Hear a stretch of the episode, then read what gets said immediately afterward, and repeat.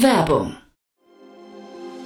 Sei dabei beim HTGF Family Day am 11. und 12. Juni in der Station Berlin. Für zwei Tage voller Inspiration und Business. Tauche ein in ein einzigartiges Netzwerkerlebnis mit bis zu 1500 Teilnehmenden. Erkunde das innovative Seed- und Later-Stage-Portfolio des Hightech Gründerfonds. Lass dich vom vielseitigen Programm inspirieren und knüpfe wertvolle Kontakte. Sichere dir jetzt dein Ticket. Mehr Informationen findest du unter www.family-day-htgf f.de. Startup Insider übernimmt keinerlei Haftung für die Vollständigkeit und Richtigkeit der nachfolgenden Informationen. Es handelt sich zudem um Meinungen und nicht um Anlageberatung.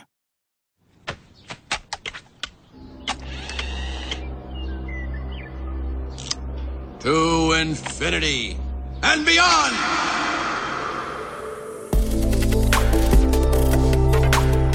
Startup Insider Daily. To Infinity and Beyond. Der Podcast rund um Blockchain, Krypto, NFTs und Web 3.0. Herzlich willkommen zu To Infinity and Beyond, unser Podcast rund um die Themen Blockchain, DeFi, Krypto, NFTs, ein bisschen Metaverse und alles, was die Wirtschaftswelt von morgen bestimmen könnte oder bestimmen wird. Mein Name ist Jan Thomas und ihr wisst, ich habe das Vergnügen, hier in loser Reihenfolge mit den tollsten Expertinnen und Experten, die man sich nur wünschen kann, sprechen zu dürfen über genau diese Themen. Und das machen wir wirklich jede Woche in verschiedensten Konstellationen. Heute die Schlussfolge fürs Jahr und da haben wir uns was Besonderes einfallen lassen. Wir haben einfach gesagt, alle Akteure hier kommen zusammen. Das heißt, heute sprechen wir insgesamt zu viert. Bei mir sind Kerstin K. Eismann, Yannick Sokolov und Daniel Höpfner auf einmal. Für mich wird das eine sehr entspannte Folge, denn ich kann mich jetzt zurücklehnen, wahrscheinlich genau wie ihr auch, und hört zu bei einem Ritt durch die wichtigsten Themen des Jahres aus den genannten Branchen. Es wird wirklich toll, kann ich euch versprechen. Es lohnt sich, dabei zu bleiben. Dementsprechend hier, wie gesagt, Kerstin K. Eismann, Yannick Sokolov und Daniel Höpfner in der neuesten und letzten Folge für dieses Jahr von To Infinity and Beyond. Startup Insider Daily. To Infinity and Beyond. Ja, ganz großer Bahnhof heute. Wir sind heute zu viert. Wahnsinn. Ich glaube, das waren wir noch nie, ne?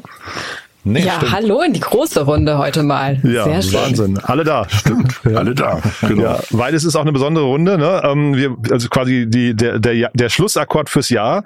Und es ist ein bewegtes Jahr, das werden wir gleich sehen mit vielen ähm, Highlights, Lowlights und äh, wir haben auch noch ein paar Predictions mitgebracht.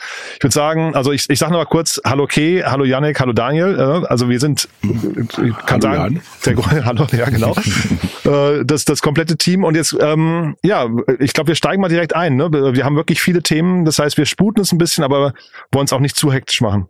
Es wird nicht langweilig, glaube ja. ich. Ne? Also wenn du das Jahr, also so wie, wie so ein bisschen unsere Episode. Also wir sind hin und her gerissen, ob das jetzt alles genial war oder ob das alles irgendwie ganz traurig war. Aber äh, wir wollten mit euch mal ähm, durch die Highlight, Lowlights gehen. Vielleicht haben wir sogar irgendwo noch unsere Prediction vom letzten Jahr zu stimmen. Müssen wir mal gucken. Und dann ähm, haben wir sogar unsere Glaskugel poliert und gucken mal ins Jahr 2024. Das, das ist ja immer super, sowas zu machen. Ne? Also der, bitte irgendwie auf eigenes Risiko. Es sind aber, wenn man sagen darf, ne, viele Themen jetzt dabei, wenn man sich das Jahr jetzt anguckt, die hätte man auch nicht predikten können. Das heißt also, Predictions sind dann wahrscheinlich auch manchmal gar nicht so einfach. Richtig. Ja. Das, das ist, das ist halt das Blöde an, an, an. Ne? ich glaube, wir fangen damit, also wir wollen uns jetzt nicht die Stimme, äh, die, die Stimmung verderben, aber ich glaube, wir fangen mit den Lowlights mal an, ne? Genau, dann kann man fast überlegen, ob das ein Lowlight ist, weil das war ja dann schon langsam bald irgendwann ein Running Gag dieses Jahr. Ne? Also ja, es ist auf jeden Fall ein Lowlight. Es war nämlich der größte Betrugsfall ähm, ähm, in der Geschichte, zumindest der Kryptowelt. Ähm, und ich glaube, von der Intensität kann man das also auf jeden Fall gehört zu den ganz großen Betrugsfällen, nämlich FTX. Ne? Mit den ganzen berühmten Abkürzungen. Dieser berühmte ähm, Sam Bankman-Fried oder SPF abgekürzt, der ja wirklich also mit einer hohen kriminellen Energie einfach in die Konten reingegriffen hat und Geld, also entweder als politische Spende rausgegeben hat irgendwie, dann haben sie sich, glaube ich, größere Häuser auf den Bahamas gekauft. Seine Eltern haben auch noch irgendwie 10 Millionen abbekommen. Ähm, also ähm, das war schon also sehr intensiv, zumal das war ja irgendwie Anfang des Jahres, wenn wir uns alle mal noch so erinnern, da ging das ja wirklich jede Woche kam was. Und dann hast du gesagt, also irgendwie haben wir immer wieder schon gesagt und gescherzt, mal gucken, wann die, ähm, wenn die Netflix-Serien kommen und sie kommen jetzt scheinbar auch. Ne? Und ähm, ich glaube, es ist irgendwie noch nicht ganz klar, wie lange er ins Gefängnis geht, oder? Ich glaube, das ist immer noch irgendwie in den Sternen. Aber es gab dann irgendwie so grobe Schätzungen, die dann irgendwie von 110 Jahren ausgingen, was natürlich dann schon ein bisschen heftig ist, ja. Und ähm, Ähm, ich glaube, das, also jetzt ich persönlich würde Ihnen das jetzt nicht wünschen, dass der sozusagen dort irgendwie auch seinen letzten Atemzug tut. Aber ein bisschen wehtun darf das schon. Ne? Also wenn man so viel Geld irgendwie veruntreut hat. Äh, das ist auf jeden Fall mein Lowlight ähm, des Jahres overall, so die ganze kriminelle Energie in der Kryptoszene und wird ganz weit vorne das ganze Thema FTX. Das, da, da würde ich mich jetzt mal so festlegen, dass das für mich das Schlimmste war. Weiß nicht, Janik, wie siehst du? Sogar, sogar sein Anwalt hat ja gesagt, äh, jetzt vor kurzem, dass äh, der, der Sam Bankman-Fried der schlimmste Zeuge war, den er je hatte. also je nachdem, was er bekommt, äh, hat das auf jeden Fall verdient und äh, ist wohl auch bei dem bei den Hearings da immer wieder off-script gegangen und hat sein eigenes Ding gemacht und äh, wirkt irgendwie relativ relativ äh, lernunfähig. Aber da, das war auf jeden Fall eine große Sache. Ich glaube, auf meiner Seite das Lowlight war, dass es nach wie vor sehr sehr viele Hacks gab dieses Jahr und natürlich auch Scams, aber ähm, bei den Scams ist es ja meistens so, dass man selber irgendwie aktiv werden muss, um da äh, irgendwie irgendwie drauf reinzufallen, während man häufig bei diesen Hacks ja nicht viel machen kann. Ähm, und FTX war ja so diese zentralisierte Seite des des Negativen, sage ich mal, eben wo halt eine zentralisierte Entity, nämlich FTX und deren Mitarbeiter das Geld veruntreut haben. Und auf der sag ich mal dezentralen Seite waren es für mich die Hacks. Ähm, dieses Jahr, das ist die die Daten sind von November, also nicht 100 Prozent äh, aktuell, ähm, wurden schon wieder äh, fast 1, 1,8 Milliarden äh, in, in via, via verschiedenen Hacks verloren. Ähm, vielleicht auch ganz aktuell, gerade gestern gab es äh, eine weitere Attacke und zwar auf das Ledger Connect Kit. Ähm, das ist im Endeffekt so eine Library, die die Ledger, das Hardware Wallet, die das äh, das wird von denen maintained und ähm, was im Endeffekt passiert ist, dass da wurde falscher Code eingeschleust und ganz viele dezentralisierte Applications und so äh, nutzen dieses Kit halt, um dich mit dem Wallet, egal welches Wallet du benutzt, es muss nicht unbedingt Ledger sein, halt zu connecten. Und ähm, da passiert dann erstmal nichts, aber wenn du dann eben eine Transaktion oder ähnliches tätigst, gehen deine Funds nicht dahin, wo du willst, sondern dahin, wo der Angreifer will. Ähm, also die, der beste Ratschlag hier, das ist noch relativ frisch, es ist zwar schon gefixt, aber es kann natürlich sein, dass wenn man sich jetzt noch connectet, dass vielleicht äh, die Website noch gecached ist und noch nicht das, die neueste Library da geladen ist. Also kann ich nur allen raten, erstmal vielleicht heute noch nichts aktiv zu machen mhm. äh, in der dezentralen Kryptowelt. Also äh, man weiß noch nicht genau, wie viel da jetzt irgendwie verloren gegangen ist. Aber ja, das war für mich auf jeden Fall einer so der großen Lowlights dieses Jahr, dass wir da immer noch nicht weiter sind, äh, was diese Hacks angeht. Dass es mhm. immer noch nach wie vor mhm. viele sehr große gibt, weil halt auch super viel einfach an, an Funds und an ökonomischen Schaden eben direkt entsteht, anders als im Web2-Bereich, wo dann halt irgendwie, keine Ahnung, Kundendaten verloren gehen und dann potenziell im, im nächsten Schritt dann eben versucht wird, damit sich in Accounts einzuloggen und ähnliches und eben irgendwie Geld äh, an, an, an Geld zu kommen, ist es halt bei Crypto immer direkt. Äh, direkt sind die Funds weg, direkt ist der, der große Verlust auch da und ähm, auch gerade wenn man sich das anguckt im Vergleich, ähm, sind die Hacks wirklich für deutlich mehr ähm, äh, deutlich mehr an, an deutlich mehr, sag ich mal, finanziellem Schaden schuldig als als die, sag ich mal, die Frauds und und Scams und sowas. Eine Sache, die vielleicht auch noch ganz interessant ist, dass dieses Jahr wurden auch viele CFI, also Centralized Player, gehackt. Verschiedene Exchanges wie, wie Poloniex. Ich glaube, das waren 160 Millionen oder sowas, die bei denen verloren gegangen sind. Ähm, ich habe die Daten jetzt nicht ganz genau im Kopf. Ähm, so dass dieses Jahr bis, äh, bis November auf jeden Fall mehr Geld sogar verloren gegangen ist, wo zentralisierte Entities gehackt wurden und nicht ein dezentrales Protokoll. Das fand ich auch noch eine spannende Statistik. Aber ja, das war auf jeden Fall mein, mein Lowlight. Ja, also, aber das ist schon, also da kann man ja schon fast gucken, wie, das ist ja wie organisierte Kriminalität, ne? Also 1,8 Milliarden. Es gibt ja auch irgendwie so die Gerüchte, dass halt, glaube ich, wie waren es irgendwie so die Nordkoreaner hinter bestimmten Sachen stecken. Glaubst du das oder ist das irgendwie nur Geschichten? Nee, das also diese Lazarus Group, äh, ja, die, genau. die kommt da immer wieder hoch. Ähm, wie viel davon äh, dahin geht, ist relativ unklar. Ähm, dass die aber da auf jeden Fall involviert sind und man denen auch einige Hacks zuschreiben kann, das ist relativ klar. Ähm, mhm weil man ja, dank der Blockchain ist ja alles transparent und die nutzen dann natürlich so Bitcoin-Mixer und ähnliches, um halt die Funds zu verschleiern.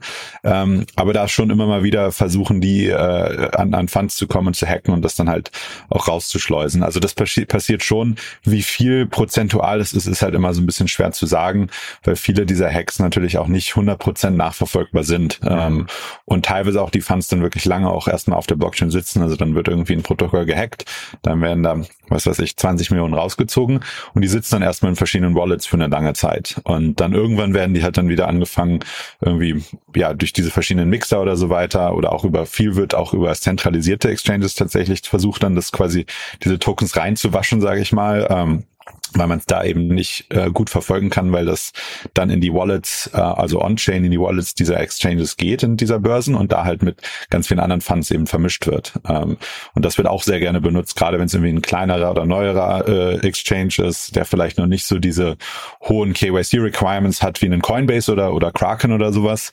Ähm, und äh, das wird auch dann immer gerne genutzt. Aber ja, es ist ein bisschen schwer zu sagen, wie viel genau geht wirklich nach Nordkorea, sage ich mal. Hm. Also heute lieber mal hoddeln, ne? Also heute lieber noch nicht noch nicht traden oder auscashen, genau. mal was anderes machen. Ähm, Weihnachtsmarkt gehen, Glühwein trinken, dann passiert in der Zeit nichts. Tolle Wetter ja. Also im echten Leben, ne? Ähm, genau. Also mein Lowlight ist jetzt eher eine andere Ecke. Ich habe mich so ein bisschen über die die SEC dieses Jahr aufgeregt und ähm, fand das alles so auch jetzt im Vergleich zu Europa eher so innovationsfeindlich. Es war immer so unklar und auch so ein bisschen polemisch und anekdotisch auch zum Teil. Also ein Zitat von Gary Gensler äh, ist mir da quasi auch im Hirn stecken geblieben, der einfach sagte, we don't need more digital currency. Uh, we already have digital currency. It's called the US dollar. Punkt.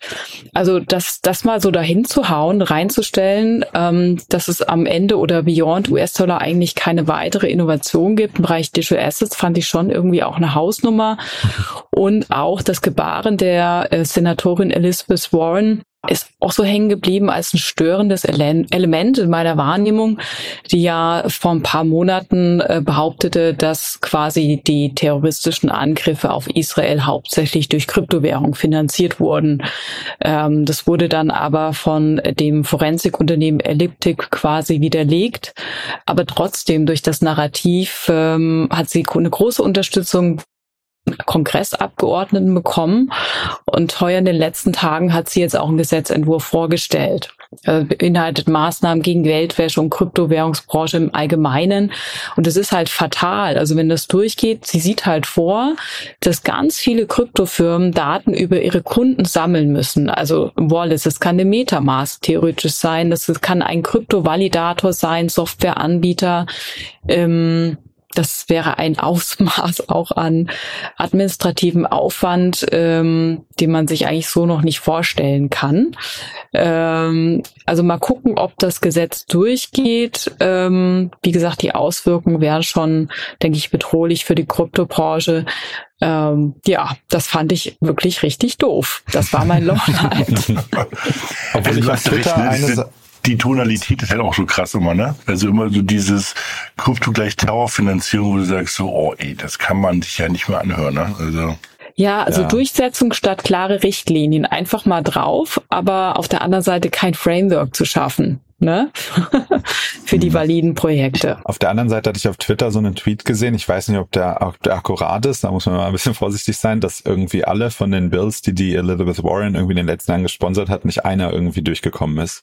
Was mich dann doch wieder ein bisschen, ein bisschen hoffnungsvoll gestimmt hat. Juhu. Wo man okay. dann aber auch wieder so ein bisschen denkt, okay, das ist halt irgendwie gefühlt auch eher Stimmungsmache als jetzt wirklich sinnvolle Gesetzesentwürfe so. Und äh, ja, mhm. deshalb, da bin ich ganz bei dir. Das war auf jeden Fall auch eins der, der großen Negativen das ganze Jahr über. Und ja auch immer viel in den Headlines natürlich, weil dann da immer irgendwie Sachen gesagt wurden und dann, wenn die aber unter Eid vom Kongress oder, oder irgendeiner Kammer da aussagen mussten, dann wurde sich versucht irgendwie rauszureden. Also ja, kann man nur hoffen, dass das besser wird nächstes Jahr. Ich meine, das war ja auch so eine Show, ne? Also da gab's ja die lustigsten Memes dieses Jahr mit den Gensler, ne? Also irgendwie, äh, der, der, also der hat's auch nicht leicht, glaube ich, ja. Ich glaube, wir haben ja auch schon, ich glaube, wir hatten sogar schon eine Folge, wo wir einen Abgesang in ihn ähm, angestimmt mhm. hatten, mhm. weil irgendwie alle glaubten, der ist eigentlich schon zurückgetreten, bis sich dann auch rausstellte, dass es leider falsch war. Also mal gucken, was das nächstes Jahr bringt, wirklich. Also ob da irgendwie ein bisschen Klarheit reinkommt.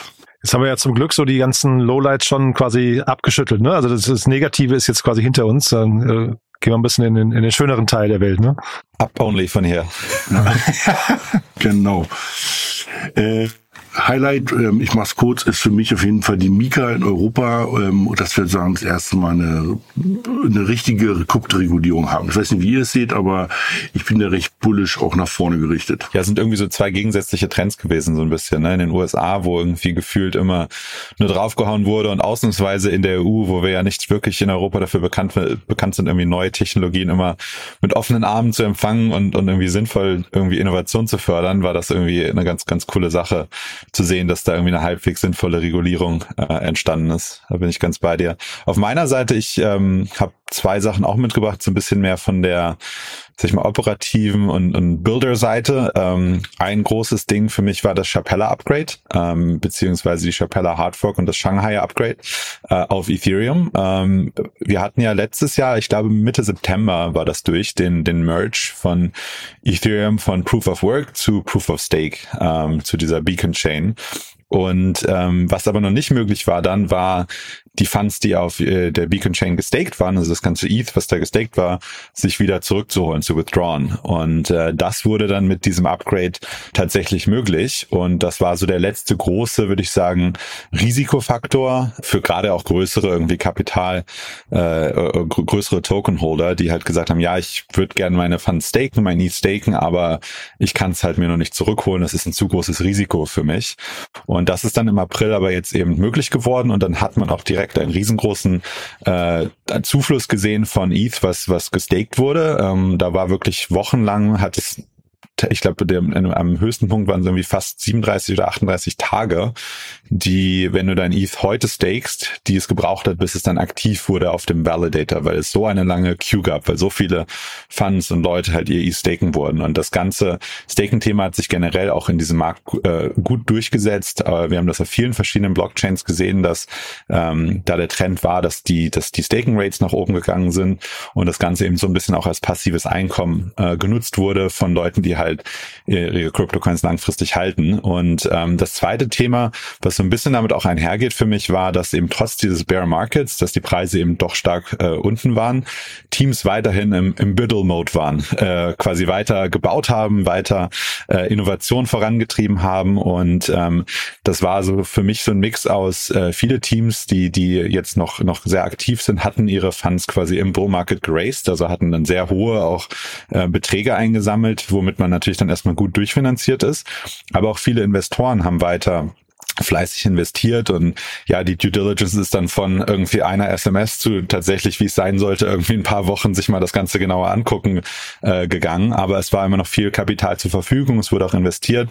Auch auf unserer Seite Chorus Ventures, wir haben 21 Investments getätigt bisher in, in, in diesem Jahr. Ui. Und äh, das war tatsächlich ähm, anders in 2018, 19, in dem damaligen Bear Market. Da war so die Stimmung eher, keine Ahnung, ob der ganze Kram überhaupt funktioniert. Und ähm, da war dann auf jeden Fall deutlich mehr gefühlt so, so die Depression da und äh, es war weniger Optimismus und es wurde weniger noch weitergebaut. Und dieses Mal war es so, ja, die Preise sind unten, aber wir glauben alle an die Technologie, es funktioniert und wir gehen weiter nach vorne. Und äh, das war für mich so das, das Highlight des Jahres. Wie viel habt ihr so ungefähr investiert? Kannst du da so eine Zahl sagen? Also ähm, es waren ja immer so viele Runden, die wurden zusammengestellt aus vielen Investoren. Ist das immer noch so oder ähm, ist das so ein bisschen klassisch Venture nach dem Motto, ein, zwei Investoren machen zusammen eine Runde? Ja, jein. Also ich würde sagen, es ist schon so, dass, dass du die meisten Runden einen großen Lead-Investor haben. Das sind dann, sag ich mal, so die, die Polychains, Panteras, A16Zs und so, die halt wirklich dann sagen, hey, unser Minimum Check Size ist zweieinhalb Millionen und wenn halt jemand dann irgendwie fünf Millionen einsammelt, dann ist natürlich ein Großteil davon weg. Ähm, unsere Average Check, Check Size war dahingehend auch deutlich kleiner. Ich glaube, ich habe es nicht genau im Kopf, aber ich glaube, unsere durchschnittliche Check Size war so 130.000 äh, US-Dollar. Ähm, mhm. also jetzt nicht, nicht, nicht riesig groß, aber wir sind auch generell in den meisten Fällen eben kein Lead-Investor. Und ähm, du hast meistens ja dann so ein Mix aus ein, zwei großen Leads, die, die wirklich den Großteil der Runde machen und dann halt ein paar weitere Funds und Angel-Investoren halt hinten dran. Äh, Gerade Angels sind, äh, glaube ich, im Crypto-Bereich sehr beliebt, weil sie halt dann doch viel helfen können mit Introductions, Feedback zu dem Produkt, je nachdem, sag ich mal, was die halt äh, selber an Projekten haben. Und äh, ja, deshalb ist die Zusammenstellung, glaube ich, so ein bisschen immer ein Mix. Äh, aber im Endeffekt nicht ganz untypisch zu, zu traditionellem Venture, ähm, mhm. mit auch halt ein, zwei großen und dann so ein paar hinten dran hängen. Ja, da bin ich auf deine Prediction einmal gespannt, wenn wir zu denen kommen. Aber warten wir mal noch ab. Ja, dann mache ich doch mal weiter. Also, oder ich zitiere auch mal wieder jemand. Heute mache ich es mir echt einfach. Und zwar, ich zitiere Dan Moorhead, Partner of Pantera Capital, der sagte, es ist wirklich, also a year of progress. Also ungleich 2022, wo ja, also wir haben ja in jeder Podcast-Episode eigentlich nur über irgendeinen Hack oder irgendeinen, irgendeinen Bösewicht gesprochen, der wieder mal sein Unwesen getrieben hat. Und dieses Jahr war doch wirklich geprägt auch vom positiven positive News. Also zum einen natürlich hat sich die institutionelle Akzeptanz beschleunigt. Also man kommt eigentlich an keiner Bank oder Börse vorbei, die sich nicht auch mit dem Thema Tokenisierung beschäftigt hat. Also ob das jetzt eine London Stock Exchange war oder HSBC oder JP Morgan, Deutsche Bank, Citibank, die arbeiten alle an ihren Tokenisierungsprojekten oder Custody-Lösungen. Dann hatten wir noch, oder das ist ja quasi auch der Treiber des aktuellen äh, Bullenmarktes. Man kam um die eine Schlagzeile gar nicht mehr herum von BlackRock, äh, die einen Bitcoin-Spot-ETF beantragt haben, sind weitere noch gefolgt, Fidelity, Valkyrie und Larry Fink hat sich dann plötzlich auch öffentlich als Bitcoin-Fanboy geoutet. Also alles unvorstellbar noch vor zehn Jahren oder fünf Jahren. Witzig, was da alles passiert, wie sich die ähm, Perception auch geändert hat.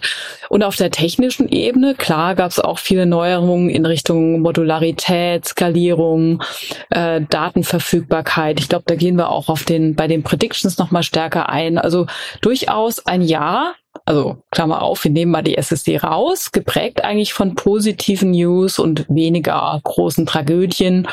Und auch ähm, jetzt auch ähnlich auf der, Janik hatte ja auch äh, kurz drüber gesprochen, ähm, über die Venture Capital Aktivitäten, bin ich eigentlich auch sehr froh, dass wir jetzt bei HV Crypto, das ist ja unser eigenes ja, Test-Investment-Vehikel für Web3, haben wir jetzt auch zehn Investments getätigt, also querbeet über die ganzen Building Blocks der Automated Economy äh, hinaus, also von Infra über Security, DeFi, AI bis hin zu DeSci, also Decentralized Science und Music, haben wir auch unsere Wetten platziert und äh, bin mal gespannt, ja, was jetzt 2024 mit sich bringt. Aber aktuell ist es doch eigentlich ein, ein gutes Jahr gewesen im Rückblick.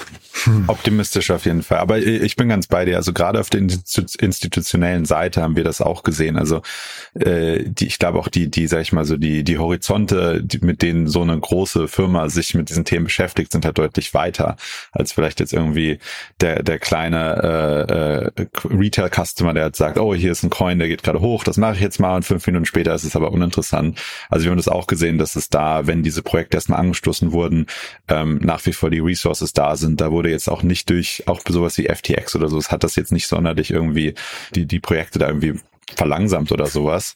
Und äh, das denke ich auch super, super positiv zu sehen, weil es dann die Technologie doch irgendwie bestätigt. Ne? Also es ist irgendwie, diese Firmen glauben in die Technologie und unabhängig jetzt von Preisen, was der Markt und was die Headlines sagen, wird halt weiter rum experimentiert und geguckt, hey, was können wir machen? Und äh, das ja, ist auf jeden Fall auch ein Highlight gewesen. Hm.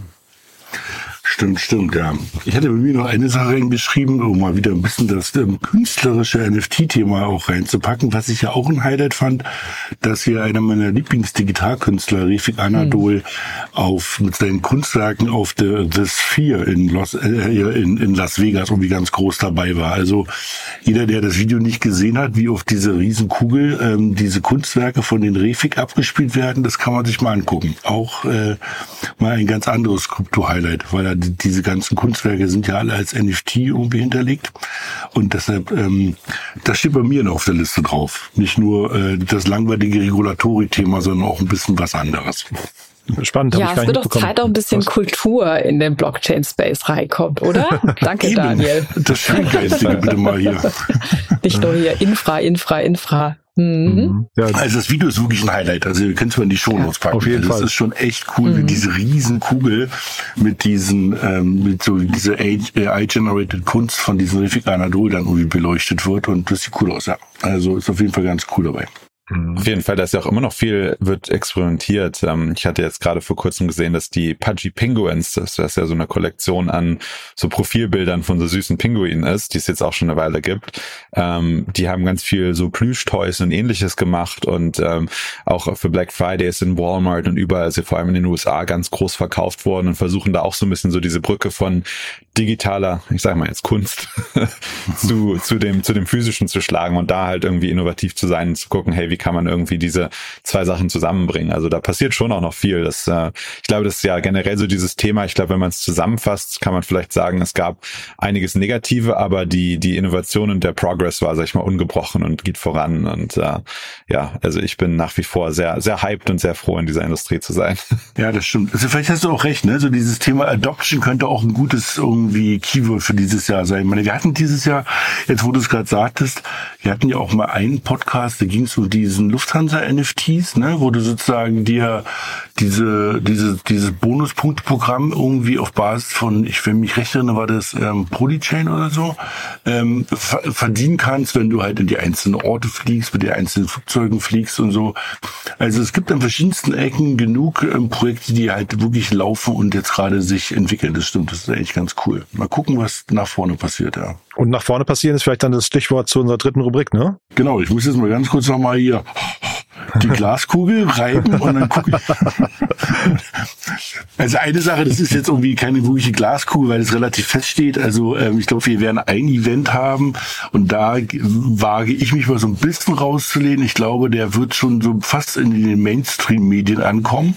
Das ist nämlich dieses berühmte Halving ähm, von Bitcoin. Ne? Also sozusagen Bitcoin wird, ähm, ich glaube so Mitte, Mitte, Mitte, Ende April im nächsten Jahr 2024 wird sozusagen ähm, der die Belohnung dafür, dass ich einen neuen Blog schreibe, wird sich halbieren, daher auch der Name Harving. Ähm, und das ist immer irgendwo ein Highlight. Vor vier Jahren war es wirklich noch eine Nerdshow. Ähm, ich glaube, dieses Jahr 2024 ähm, wird das deutlich mehr in die Massenmedien ankommen. Also das ist eine meiner Prediction. Ähm, und dann, ich, jetzt kommen so zwei Sachen, über die wir jetzt schon ein paar Mal gesprochen haben, wo ich einfach glaube, dass äh, im Jahr 2024 ein Punkt hinter den Satz kommt. Das ist einmal das ETF-Thema, das können wir ja gleich nochmal mhm. drüber reden, und auch das ähm, US-Regulatorik-Thema. Da wage ich mich nochmal nach vorne und sage, ähm, die werden nächstes Jahr ähm, zumindestens irgendwelche Sachen mal klarziehen. Ja, also weil dieses Rumgeeiere seit anderthalb Jahren, das können sie nicht mehr lange machen. Also den, das, dazu sind die Amerikaner wieder viel zu wirtschaftlich eingestellt und viel zu interessiert daran, dass Sachen bei ihnen auch stattfinden als dass sie sozusagen Europa mit der Mika durchgehen lassen und ähm, verschiedenste asiatischen Länder mit diesen ähm, sogenannten CBDCs, diesen Zentralbankwährungen, den digitalen, irgendwie durchstarten und die Amerikaner diskutieren immer noch, ob Fisch auf Fleisch. Ja? Und, ähm, und deshalb glaube ich, nächstes Jahr ähm, wird das Thema Regulatorik auf jeden Fall ähm, vielleicht nicht komplett gelöst, aber ähm, es wird auf jeden Fall deutlich mehr Klarheit geben. Das sind so meine großen Predictions. Ja, klingt auf jeden Fall sehr, sehr plausibel. Ähm, und ich denke auch, gerade die Amerikaner haben ja das schon häufiger gemacht, dass sie am Anfang extremst gegen Sachen waren und dann 180 Degrees Turnaround und mit einmal mhm. wurde es dann gepusht mhm. auf allen Seiten und dann wurden die Europäer doch wieder überholt. Ähm, und ich denke, eins der, eins meiner Themen, eins meiner, jetzt nicht, du hast es ja eben auch schon angesprochen, nicht sonderlich verwunderlichen Predictions ist, dass wir tatsächlich dann die ETFs sehen nächstes Jahr, Bitcoin, aber ich denke auch Ethereum. Ähm, und das wird, glaube ich, äh, einen riesen Influx bringen. Ich weiß nicht ganz genau, ich glaube, die Market Size ähm, an diesen Retirement Funds, die dann eben ETFs halten können und damit dann auch Krypto, ist, glaube ich, irgendwie ja. 40 Trillion Dollars oder sowas in der Art. Also es ist riesengroß. Mhm. Und ich glaube, dass dann darüber wiederum auch ganz, ganz viele normale äh, Verbraucher Krypto halten werden. Eben nicht, weil sie sich ihr MetaMask Wallet runterladen und irgendwie versuchen, damit rumzuspielen erstmal, sondern äh, im ersten Schritt dazu sagen, hey, ich kann hier in meinem äh, Brokerage-Account einfach reingehen und kann einen Bitcoin-ETF kaufen. Und ähm, ich glaube, das wird sowohl sowohl auf der institutionellen Seite als eben auch auf der Retail-Seite ganz, ganz viel Einfluss haben und ähm, hoffen wir natürlich auch alle, die, die irgendwie Krypto halten, auf den Preis. Ähm, aber das ist, glaube ich, eine wenig, ja, wenig überraschende Prediction. Die zweite Sache, die ein bisschen mehr so, ich sag mal, Emerging Trends ist, ist, ähm, sag ich mal, diese Convergence von AI und Krypto. Die letzten paar Wochen war das schon ein, sag ich mal, so ein relativ starkes Narrative und die ganzen irgendwie AI-Coins sind alle stark nach oben gegangen. Das macht nämlich total viel Sinn, weil ähm, diese GPTs und diese AI-Agents, die halt wirklich dann auch selbstständig, da gibt's ja ganz viele Leute, die da Sachen zusammenhacken, selbstständig Sachen und Tasks lösen können, die können dann auch selbstständig eben mit Krypto bezahlen. Also die können einfach ein Crypto-Wallet aufsetzen, können quasi da dann Funds reinbekommen und können dann damit auch bezahlen. Und ähm, ich denke, da wird man noch deutlich mehr sehen, was damit möglich ist, dass man eben wirklich dann so einen AI-Agent hat, den man schreiben kann, sagen kann, hier, ich brauche irgendwie, ich sage mal jetzt banal gesagt, ein Flugticket und der kann das dann alles organisieren, machen, buchen und direkt bezahlen mit Krypto. So, na, ein bisschen ist noch ein bisschen, sind, haben wir, brauchen wir noch ein bisschen, müssen wir da hinkommen. Aber ich denke, das wird äh, eins der, der Themen sein, die nächstes Jahr ähm, ganz stark, glaube ich, in den Vordergrund tritt. Wir hatten ja wirklich mit ChatGPT dieses Jahr schon ähm, dieses AI-Thema wirklich, was komplett in den Mainstream rübergewandelt ist und auch, glaube ich, deutlich weiter war, als viele Leute es dachten und jetzt auch von vielen Leuten schon im Alltag für die Arbeit und ähnliches benutzt werden.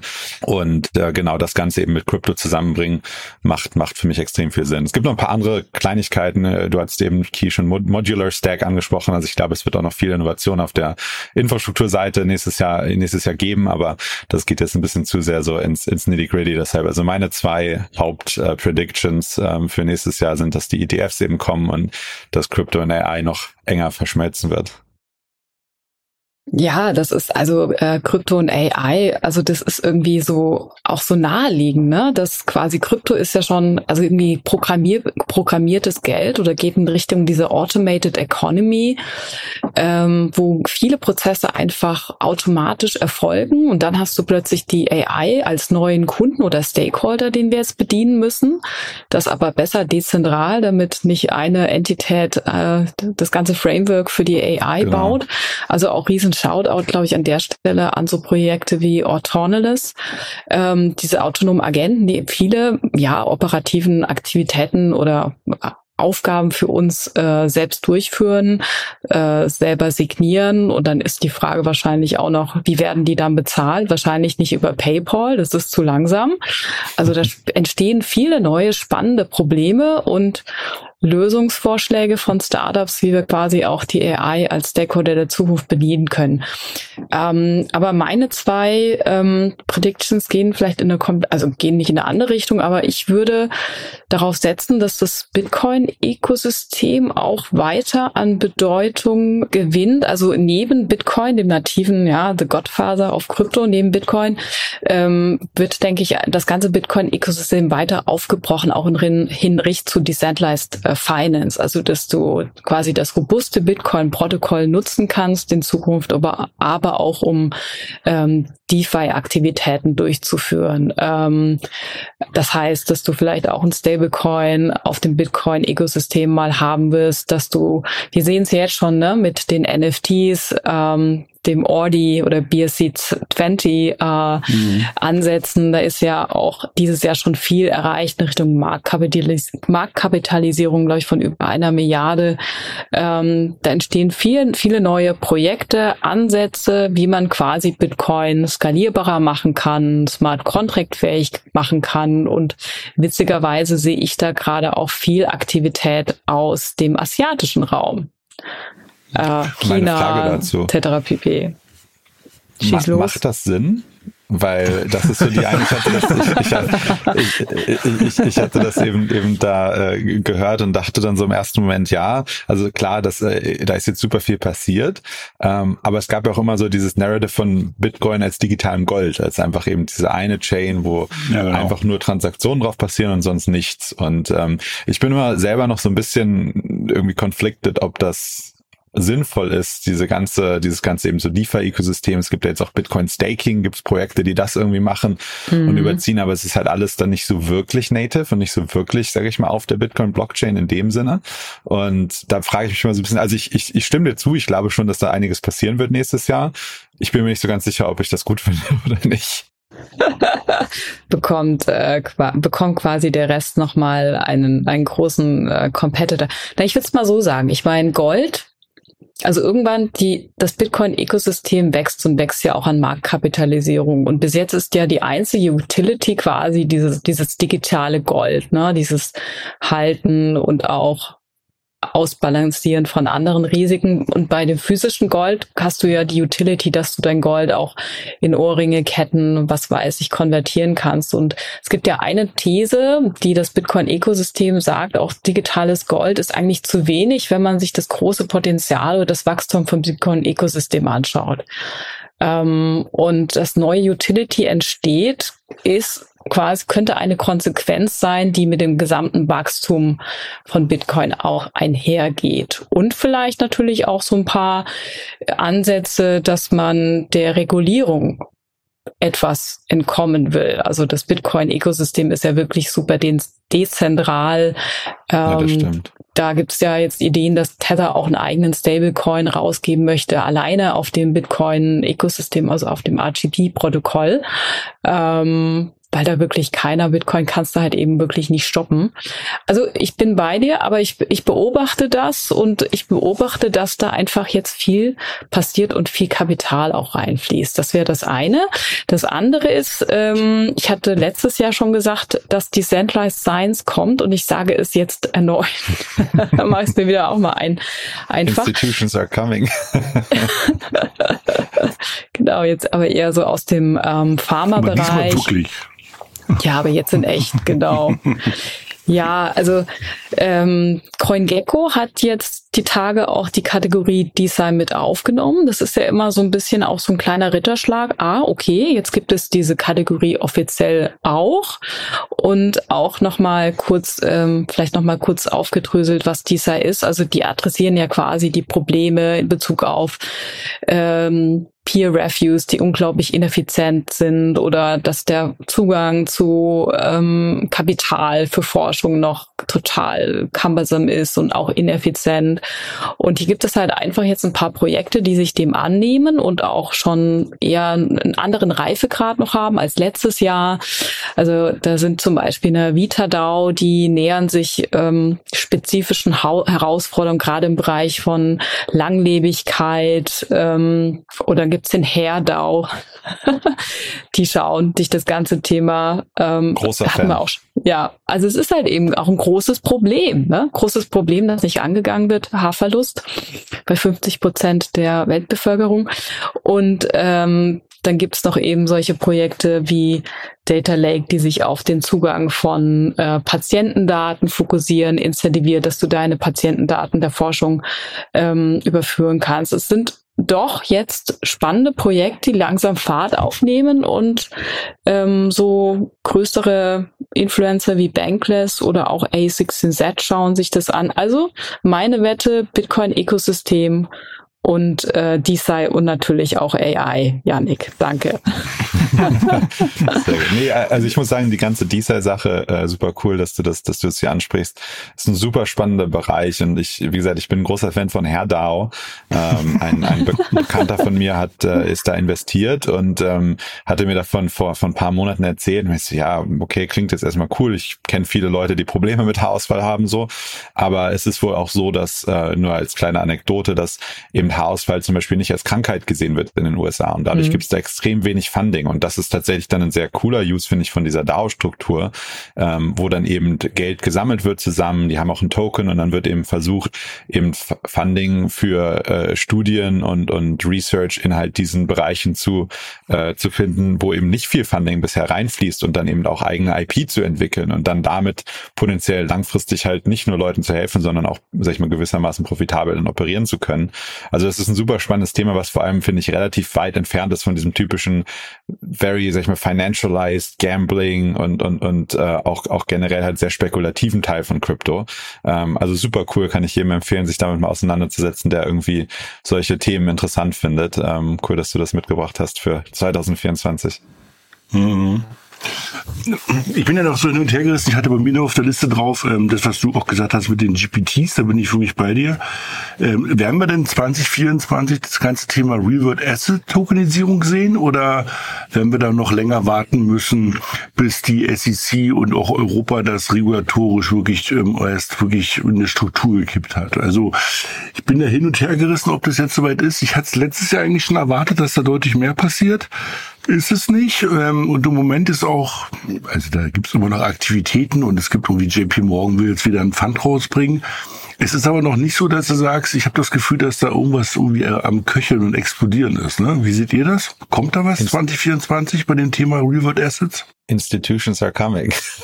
ich glaube, ich finde so dieses Thema Real World Assets ist so ein bisschen in der Industrie ja genauso ein Meme wie eben das mit den, dass die Institutions jetzt dieses Jahr auf jeden Fall kommen. Und ich glaube, es ist ähnlich wie bei den Institutions. Es wird sich viel mit dem Thema auseinandergesetzt. Mhm. Ich glaube, wir werden 2024 noch nicht die große Explosion dafür, da, davon sehen. Es wird ja immer mal wieder was, was versucht. Selbst Firmen wie Siemens machen irgendwie Sachen und tokenisieren Sachen und so. Und ähm, ich glaube, das wird, da wird weiter rum experimentiert werden. Aber ich glaube, dieses, okay, mit irgendwie jetzt läuft alles über, über die Blockchain. Da sind wir auf jeden Fall noch ein paar Jahre von entfernt. Ich glaube, Reg Regulation und diese ganze Gesetzesseite ist auf jeden Fall ein Thema.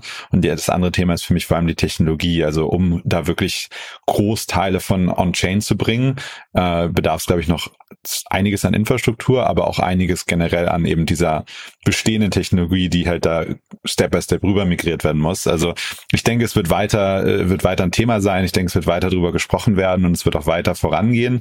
Aber ich glaube nicht, dass wir nächstes Jahr eine Explosion sehen, dass mhm. mit einmal alles irgendwie, alle Real World Assets on Chain sind und dass irgendwie alles, alles wird tokenisiert und, und sag ich mal so across the board. Ich denke in ganz bestimmten Bereichen ja. Es gibt ja auch gerade so bei Sachen wie Carbon Credits und Co. gibt es ja schon viele ganz spannende Projekte. Aber ähm, ja, ich glaube, so Real World Assets ist, ist so ein Thema, was so ein, so ein Evergreen ist. Das wird auf jeden Fall weiter mhm. besprochen und vorangebracht werden. Aber ich sehe jetzt nicht, da, dass wir 2024 den riesen Breakout haben. Und dieses Aber, ich habe noch eine Frage. Ja. Oder nee, okay, Gott, Gottes Willen. Was sagst du? ja, also wenn man jetzt, ich meine, wenn man jetzt Real Assets so ein bisschen aufbricht und sagt, dazu gehören dann auch Fiat-backed Stablecoins dazu, dazu gehören tokenisierte Staatsanleihen dazu, etc. Und vielleicht nicht jetzt jedes, nicht jedes Real Estate Gebäude, das tokenisiert wird. Also da findet schon ähm, ich glaube, aktuell ist 90 Prozent der Real World Assets tatsächlich quasi Fiat-backed Stablecoins sozusagen. Aber also da passiert schon auch einiges, das sieht man auch als Investor, gerade tokenisierte T-Bills, also Staatsanleihen. Ähm, ich denke, dass, also ich bin da schon bei dir, Daniel, dass man da nächstes Jahr noch einiges äh, mehr sehen wird. Ich glaube, Moody's, die schauen sich das auch wirklich ganz, ganz eindeutig an. Die wollen das natürlich auch bewerten. Hm, genau. Aber vielleicht ist nicht 24 der große Durchbruch, sondern vielleicht 24, 25 so ein bisschen. Ja, das denke ja. ich auch. Ich meine, wenn du jetzt ja. T-Bills haben willst ähm, oder in größeren, in größeren Summen irgendwie hältst, dann wieso nicht durch das, wie es wie du es bisher schon machst und was gut funktioniert äh, bei sowas. Ich glaube auch, also wie gesagt, es wird sich damit weiter beschäftigt werden, es wird weitere spannende auch Pilotprojekte und ähnliches geben, aber ich glaube eben nicht, dass es dieser große Durchbruch ist, wo mit einmal eben alle T-Bills oder ein Großteil des Volumens irgendwie mit einmal auf die Blockchain wandert. Mhm. Aber Kito, du hast gerade schon richtig Stichwort gesagt für meine zweite Frage, ähm, nämlich Stablecoin. Es gibt ja so die Gerüchte, dass Circle irgendwie ein IPO macht. Was glaubt ihr? Passiert es nächstes Jahr? Gibt es den großen Circle IPO? Und irgendwie das, ähm, die, die Erwartungen sind ja irgendwie Richtung 200 Milliarden äh, in Richtung Stablecoin zu fließen. Ähm, oder ähm, geht es wieder nach unten mit den Stablecoins? Müssen nicht alle auf einmal antworten. ich, ich, wollte diesmal, diesmal dir den Vortritt lassen, Ki, aber ähm, meine Meinung ist, dass es ganz stark vom Markt abhängt. Wenn wir und das ist so meine, meine ne, nicht Financial Advice Prediction. Ich glaube schon, dass wir zum Mitte nächsten Jahres wieder einen, einen Anstieg sehen werden, dass die Raten ein bisschen runtergehen und dass dann eben gerade die, die Kapitalmärkte und, und auch Krypto wieder ein bisschen weiter anzieht. Ähm, dann könnte ich mir das mit Circle schon gut vorstellen. Ich denke nicht, dass die ein IPO machen werden äh, in einem Markt, der es nicht so ganz zulässt, weil die natürlich auch äh, extremst viel mehr verdienen, wenn, äh, wenn, wenn der Kryptomarkt generell äh, größer wird. Und ähm, ich glaube schon, dass Stablecoins weiter. Ich meine, PayPal hat ja auch einen gelauncht dieses Jahr. Ne? Apropos AI-Agents, die PayPal benutzen, vielleicht doch. Genau. ähm, ich glaube aber, schon, du hast, wir, ja. aber du bist ja so hin und her gerissen. Ne? Weil du hast es ja gerade gesagt. Also wenn die Zinsen hochgehen, müssten sich ja eigentlich die Stablecoins freuen, weil sie natürlich super Geld verdienen. Aber der Kryptomarkt freut sich nicht. Ne? Also es ist natürlich, also die, die Circles sind so ein bisschen irgendwie stuck in the middle, ja. Es geht, weil es ja schon, wenn jetzt, sage ich mal, der ganze Markt weiter wächst und neues Kapital reinkommt, fließt das ja häufig auch erstmal in Stables. Das heißt, erst kommt es in Stables, dann wird mit Stables vielleicht irgendwie zum Teil ETH gekauft oder ähnliches und ähm, die haben schon auch in einem, sag ich mal, Markt, der nach oben geht, klar, da halten weniger Leute Stables, sag ich mal so, an der Seite. Ähm, aber der ganze Kapitalinfluss, der kommt, fließt halt häufig durch Circle und ähnliches erstmal rein, weil äh, die halt eine der wenigen, sag ich mal, Stellen sind, die eben das im großen Stil halt machen können, von eben Fiat zu, zu Crypto. Und ähm, deshalb, ich glaube schon, dass die auch alle, allein, sag ich mal, das Volumen und die Aktivität, die es dann gibt, ähm, sehr positiv bewertet werden wird von, ähm, von, von, von einem oder bei einem potenziellen Börsengang. Man hat es ja bei Coinbase auch gesehen. Die mhm. sind immer noch in einer guten Position, aber sie haben jetzt dieses letzte Quartal oder letztes Jahr auch generell deutlich weniger verdient und deutlich weniger vor allem auch Volumen und Umsatz gemacht als das Jahr davor. Und äh, deshalb denke ich, ist es schon so ein bisschen marktabhängig, ähm, wie, wie, wie, wie das, wie, wie, wie das, sag ich mal, sich entwickelt. Ja, ich denke, also ich denke, dass, also Stablecoins sind ja so ein bisschen mittlerweile auch wie so eine kritische Infrastruktur für Web3 geworden. Ohne Stablecoins geht's ja gar nicht mehr, der ganze DeFi-Markt etc. pp. Ähm, da haben wir jetzt so eine Phase erreicht, so wie von Dial-Up zu Broadband. Also es ist wirklich jetzt essentiell, es geht nicht mehr weg. Mhm. Und wenn irgendwas nicht mehr weggeht oder es auch stehen bleiben oder existieren muss als wichtige, wichtige Säule, so wie man das ja auch bei Coinbase sieht, also es muss einfach eine sagenhaft gute Exchange geben. Am besten sitzt die in den USA. Klammer auf, ähm, ja, die, das ist ja alles so aber witzig, dieser ganze Space, wie er sich bewegt. Also von daher würde ich mich eher dafür aussprechen, dass es wahrscheinlich ein IPO gibt, um das nochmal zu verfestigen. Hm. Spannend. Schauen wir mal, was, äh, was die Glaskugel predicted und was davon dann kommt. Vielleicht eine letzte Sache noch von mir. Äh, eine ganz wilde, ganz wilde Vorausschau hier. Ähm, ich glaube, dass sich nächstes Jahr das deutsche Krypto-Ökosystem auch stark weiterentwickeln wird. Ähm, wir haben viel ähm, Projekte hier. Ich bin immer wieder überrascht, wenn ich auf Konferenzen auch bin und dann irgendwie in Leute reinlaufe, so, ja, wir sitzen in Bremen, wir sitzen irgendwie in Frankfurt und also tatsächlich, man ist ja Berlin ist schon immer noch so ein bisschen das Crypto-Hub, aber gerade auch München hat sich viel getan dieses Jahr und ähm, da passiert gefühlt mehr, als man denkt und häufig auch ähm, nicht so super sichtbar am Anfang. Ich meine, ihr guckt euch, glaube ich, auch bei mit, mit, mit HV Capital viel Projekte auch aus Deutschland an und so. Und ähm, da ist einiges, was passiert. Und auch die BaFin hat ja bisher äh, die Regulatory-Seite eigentlich relativ gut, glaube ich, angegangen und nicht irgendwie overregulated oder sofort irgendwie die Innovation hier im Keim erstickt. Und eine Prediction von mir ist auch noch, dass wir das äh, deutsche Krypto-Ökosystem weiter wachsen werden sehen, mit den Banken, die jetzt langsam reinkommen und sich Custody angucken, mit auch auf der Staking-Seite und eben aber auch bei vielen neuen Projekten von eben Crypto und AI über äh, alle möglichen anderen Themen. Ähm, das ist auch noch eine, eine hoffentlich wahr werdende Prediction von mir für 24. Sehr schön. Das ist doch mal ein schönes Schlusswort quasi. Deutschland wächst im Krypto. Na, das ist toll. Wir sind nicht die letzten in Innovation ausnahmsweise. Ja, schön. Das stimmt. Ja, ich mache das dieses ganze Thema Metaverse jetzt nicht nochmal auf, ne, weil da wollte ich euch eigentlich nochmal so ein bisschen zu fragen. Das haben wir so ein bisschen links liegen gelassen, ne, in letzten, eigentlich in diesem Jahr komplett, ne. Ähm, aber ist auch nicht so für tragisch. Mich gehört ne? das, für mich gehört das so ein bisschen zu den Institutions aber auch. Also das Thema Metaverse, mhm. gerade auf der NFT-Seite und so äh, und auch Gaming und so, da wird sich viel nach wie vor angeguckt, auch von, von also viele größere Gaming-Studios bauen Sachen im Crypto-Bereich. Viele Brands gucken sich nach wie vor halt so Virtual Experiences und NFTs und ähnliches an. Also da gab es schon, glaube ich, auch viel Progress. Ist halt immer die Frage, wie man, wie man das Metaverse ähm, beschreibt. Und für mich mhm. ist es eigentlich immer eher so dieses, dass mehr und mehr online passiert und mehr auch mehr dann online automatisiert. Und der Trend ist ja auf jeden Fall da und ungebrochen. Ähm, dieses, sag ich mal, so virtuelle, wir sitzen alle mit irgendwelchen Avataren-Welt, das war für mich sowieso nie so 100 Prozent das, das Metaverse. Ja und so dieses Land kaufen im Decentraland und sowas, ne? Das, das hat komplett, also das ist einfach, das ist raus, ne? Das, das, das wird nicht mehr zurückkommen.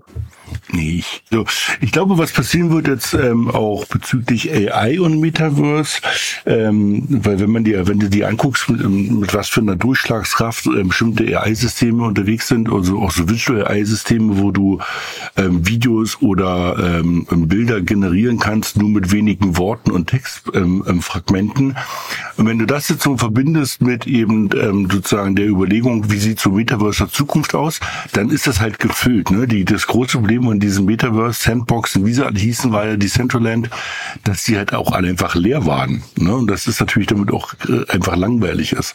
Wenn du jetzt mit Hilfe von irgendeiner AI in der Lage bist, eben Millionen von Avataren und Häusern und Landschaften und, und sonstigen Aktivitäten zu kreieren, ich glaube, das kann auch mal so ein Durchbruch kommen. Ne? Also, mhm. ähm, also auch von der Gaming-Seite her. Also ähm, und von der von der Business-Seite, so das ganze Thema Digital Twin, das läuft schon unter der unter dem oder so, also läuft einfach weiter. Ne? Also mhm. Nvidia und IBM haben riesengroße Projekte in diesem Bereich Digital Twin für Industrieanlagen am Laufen völlig losgelöst von dem Thema, ob das jetzt auf einer Blockchain läuft oder nicht. Ne? Also ähm, das ist nur eine Technologie in dem Moment. Ne? Und ähm, also ich glaube, nicht 2024, also da würde ich mal irgendwie, glaube ich, dann 2025 mal tiefer in die, in die Glaskugel gucken, ob da für 25 dann sozusagen größere Sachen kommen. Ja. Mhm. Super. Jetzt habe ich eigentlich das Schlusswort von Yannick ein bisschen, äh, ein bisschen zerstört dadurch. Ne? Aber ich glaube, unterm Strich kann man trotzdem sagen, es war, es war ein, sagen wir, ein belebtes Jahr. Ne? Ist viel passiert, aber ähm, sagen wir jetzt, wahrscheinlich haben auch viele Leute Geld verloren. Das darf man auch nicht echt nicht vergessen. Ne? Aber trotzdem insgesamt einfach viele positive Dinge auch passiert.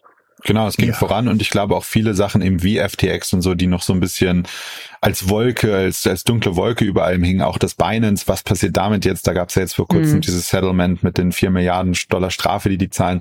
Also gefühlt wurden viele Sachen, die noch viel Unsicherheit gebracht haben und äh, so ein bisschen über allem hingen, wurden jetzt ausgeräumt und deshalb, glaube ich, kann man recht positiv nach, nach vorne schauen. Ja, denke ich auch. Also ich freue mich auf ähm, 2024 und ähm, ich hoffe, aber ich bin auch so ein grundpositiver Mensch, aber ein Grundoptimist, dass wir weniger über Hacks und Skandale 2024 reden, sondern wieder über Finanzierungsrunden, absurde Bewertungen, coole Ideen und irgendwie äh, irgendwelche NFTs, wo man sich die, den Kopf krault. Aber ähm, das ist ja gerade auch was so wie daran so spannend ist. Ich glaube, absurde Bewertungen, das hören die ganzen Investoren hier gerne, ne? Ja. ja. Super. Das kommt auch langsam schon wieder, aber ich kann mich auch äh, äh, ich das kann stimmt. mich auch Daniel und Yannick nur anschließen. Ich glaube, das wird ein sehr spannendes Jahr 2024. Wir hoffen mal, dass nicht irgendein anderes Black Swan Event wieder passiert. Mhm. Äh, aber aktuell sieht die Autobahn, auf der wir uns bewegen, eigentlich relativ grün aus. So, na, so grün war sie noch nie und äh, der Markt ist ja auch aktuell in Favor, würde ich mal sagen. Super. Also es war ein toller Ritt, nochmal ein schöner Schlussakkord fürs Jahr. Das ganze Jahr war ein schöner Ritt mit euch. Vielen Dank, dass ihr das mitgemacht habt und dann freue ich mich aufs nächste Jahr. Wünsche euch jetzt erstmal eine tolle Weihnachtszeit, einen guten Rutsch und ja, dann im Januar an dieser Stelle wieder. Genau, schön gesund bleiben. Ja, bis dahin. Bis Ciao. Schön. Tschüss. Bis dahin. Ciao. Tschüss. Startup Insider Daily to Infinity and Beyond. Der Expertendialog mit Daniel Höpfner und Kerstin Eismann rund ums Thema Krypto, Blockchain und Web 3.0. Ja, das waren also Kerstin K. Eismann, Yannick Sokolov und Daniel Höpfner. Und das war sie. Das war die letzte Folge, der große Jahresrückblick 2023 von To Infinity and Beyond. War super, ne? Hat großen Spaß gemacht. Wir haben eben im Nachgang kurz nochmal überlegt, ob wir irgendwas Wichtiges vergessen haben, aber ich glaube, es war wirklich alles drin. Dementsprechend vielen, vielen Dank an alle, die das möglich gemacht haben. An Kay, an Yannick, an Daniel natürlich, aber auch an unser Team, die hier im Hintergrund immer die äh, Strippen ziehen und dafür sorgen, dass solche Folgen hier gut organisiert über die Bühne gehen. Einen schönen Gruß, einen Shoutout nochmal an Romina Bungert, die ja Anfang des Jahres immer noch Teil dieser Runde war. Und natürlich vielen Dank an euch für euer Interesse und für euren Support, für eure Treue. Und äh, apropos Support, gerne, wie gesagt, diese Folge auf LinkedIn nochmal teilen und applaudieren und kommentieren. Gerne auch im Freundes- und Bekanntenkreis teilen, wenn euch jemand einfällt, der uns noch nicht kennen sollte, der oder die hier mal reinhören sollten, weil sie sich eben vielleicht für Krypto oder Blockchain oder DeFi oder NFTs oder sonstige Themen interessieren. Ich glaube, gerade das hier ist eine tolle Folge, um uns kennenzulernen. Und damit bin ich jetzt am Ende angekommen. Das war's für heute. Morgen wie immer unser Startup Insider Media Talk. Ihr wisst ja, wir stellen hier immer Podcasterinnen und Podcaster vor, die dann wiederum ihre Podcasts präsentieren, die sich an die Startup-Szene richten. Morgen mal wieder hoher Besuch. Alex Graf ist hier von Kassenzone. Ihr kennt ihn wahrscheinlich und von Spriker und er stellt sein neuestes Baby vor, die Energiezone. Super spannendes Thema, aber es macht mit Alex immer großen Spaß. Auch ein sehr kurzweiliges Gespräch geworden, kann ich euch nur empfehlen. Und am Sonntag dann, wie immer, Startup Insider Read Only, unser Bücherpodcast mit meiner lieben Kollegin Annalena Kümpel, die Autorinnen und Autoren einlädt, die ihre Bücher vorstellen, die sich auch in der Regel an die Startup-Szene richten. Das war's jetzt wirklich. Euch ein tolles Wochenende und allerspätestens bis Montag. Bis dahin alles Gute. Ciao, ciao.